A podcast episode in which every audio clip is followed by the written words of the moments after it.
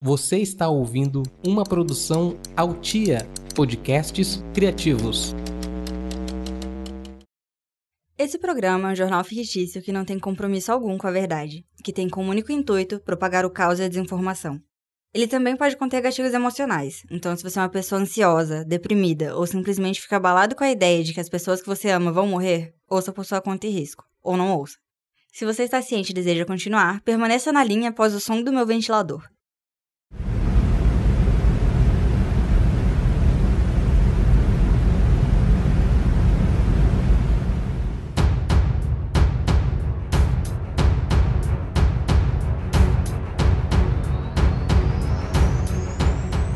É problemático. Ele, assim como eu, nasceu meio esquisito. Eu nasci com umas carnes esponjosas no nariz que tampavam minha respiração. E eu respirava pela boca, mas a minha garganta também era meio esquisita. Minhas amígdalas inflamavam e inchavam com muita facilidade. Tive que fazer cirurgia. Tirei as amígdalas, a carne esponjosa. E não foi na mesma cirurgia, porque o médico esqueceu de tirar as minhas amígdalas na primeira. E aí tiveram que agendar e fazer de novo. Depois disso, eu quase não adoeci. A única consequência negativa dessa cirurgia foi que, junto da carne esponjosa que tiraram do meu nariz, o médico tirou algo que não era para tirar. Ele tirou algo que era responsável pela minha lubrificação nasal.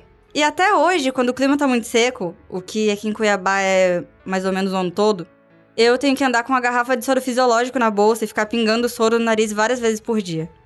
E de uns tempos pra cá, eu percebi que tô consumindo cada vez mais garrafas de soro ao longo do ano. E vocês sabem de quem é a culpa? Do médico que fez minha cirurgia e tirou coisa que não era para tirar mas também é culpa das grandes indústrias que estão destruindo o planeta cada vez mais rápido e deixando o ar que respiramos cada vez pior.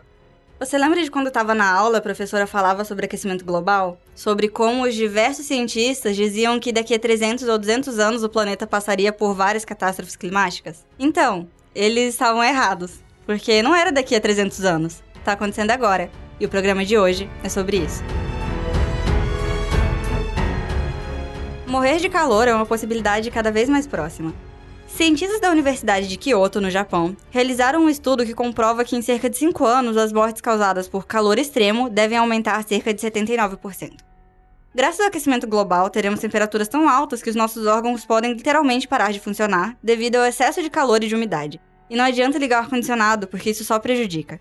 Países que até ontem eram intocáveis no norte global também estão entrando na estatística cada vez mais frequentes, essas ondas de calor úmido ocorreram cerca de 7 mil vezes entre 1979 e 2019.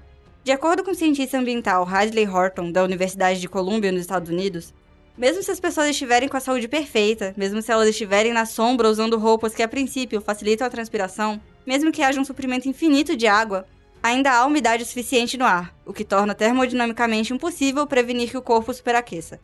Ou seja, a combinação de calor e umidade simplesmente impede a transpiração e, portanto, o resfriamento do corpo a partir da evaporação do suor. Na situação, o corpo simplesmente entra em colapso e para de funcionar.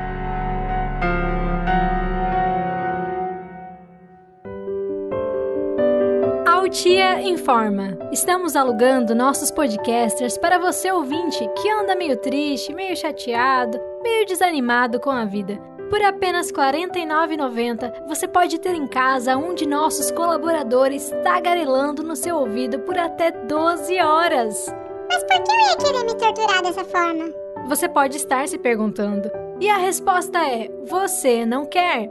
O valor pago para a Altia não é pelo tempo que o podcaster vai ficar na sua casa, é pelo momento de paz e alívio que você vai sentir quando ele for embora. Porque a alegria nada mais é do que a ausência de desconforto. Você vai estar pagando pelo fim do seu sofrimento.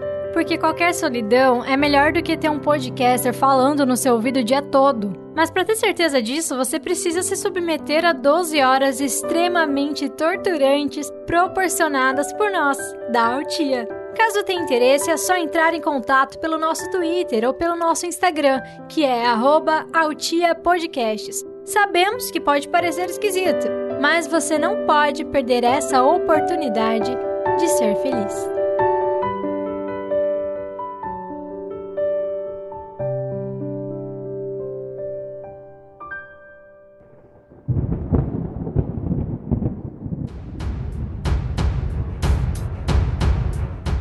Calor extremo faz com que mosca transmissora da doença do sono migre para diversas regiões do mundo. Nas últimas semanas foram registrados em São Paulo cerca de 5 mil casos de tripanossomose humana. doença transmitida pela mosca tsetse. A doença também é conhecida como doença do sono. A doença não é novidade no país, onde até alguns anos atrás tínhamos cerca de 28 mil casos por ano. A parte preocupante é a quantidade de casos registrados em um curto período de tempo. O aumento de casos ocorreu devido à destruição do habitat natural das moscas transmissoras, que ocorreu devido à falta de chuvas nos últimos meses, que fez com que as moscas viessem procurar abrigo nos grandes centros. A doença é chamada de doença do sono por conta da sonolência apresentada no estágio mais avançado da doença. Além do sono, a tripanossomíase humana, que afeta o sistema nervoso central, também causa dor de cabeça, confusão mental, alterações de comportamento e problemas de equilíbrio. À medida que a doença avança, os infectados ficam cada vez mais cansados e sonolentos, até que meses depois dormem em seu sono final, do qual não acordam mais.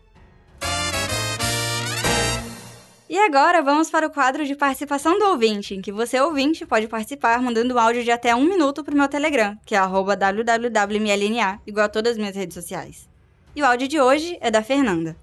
Oi, Molina. Meu nome é Fernanda, sou de Vitória da Conquista, na Bahia. E eu vi sua história agora falando sobre temperaturas extremas. Eu lembrei de uma vez que eu tava saindo do meu estágio, que fica em um extremo da minha cidade, e tava indo pro meu colégio, que fica no outro extremo da minha cidade. E tava um calor insuportável. Eu peguei um ônibus tão cheio, mas tão cheio, que eu não precisava ficar me segurando em nada para ficar em pé porque as pessoas que estavam ao redor de mim já faziam esse trabalho por mim. E eu lembro que quando chegou no centro, o ônibus começou a esvaziar um pouco, eu consegui sentar. Eu sentei do lado de uma senhorinha que passou o caminho inteiro dizendo que eu tava mais branca do que uma parede, no caso de uma parede branca.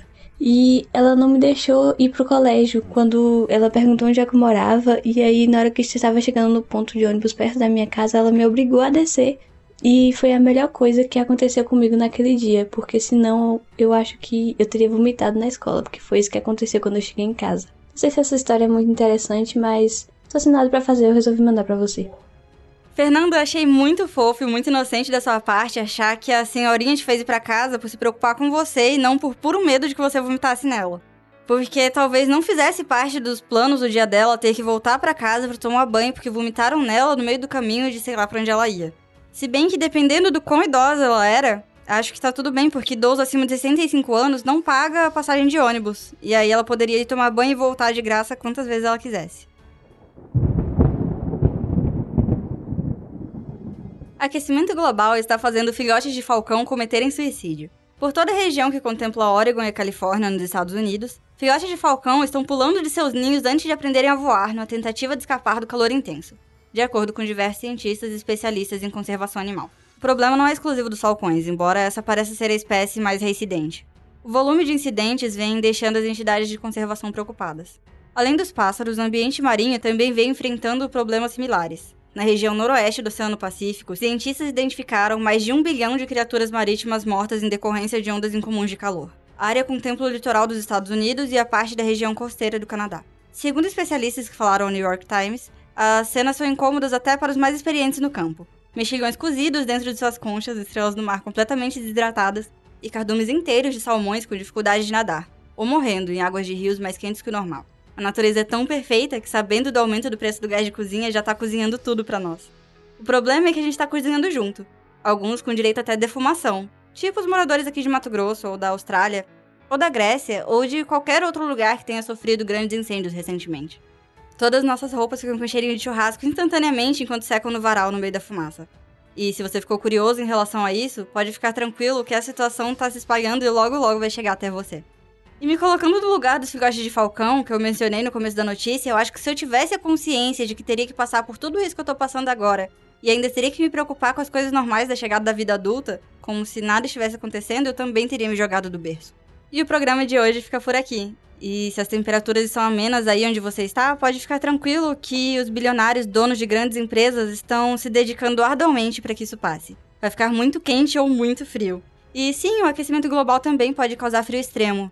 Eu sei que eu só falei de calor nesse episódio, mas é que eu moro em Cuiabá, então me mantenho falando dos assuntos que eu entendo. Um beijo, usa protetor solar e até o próximo episódio.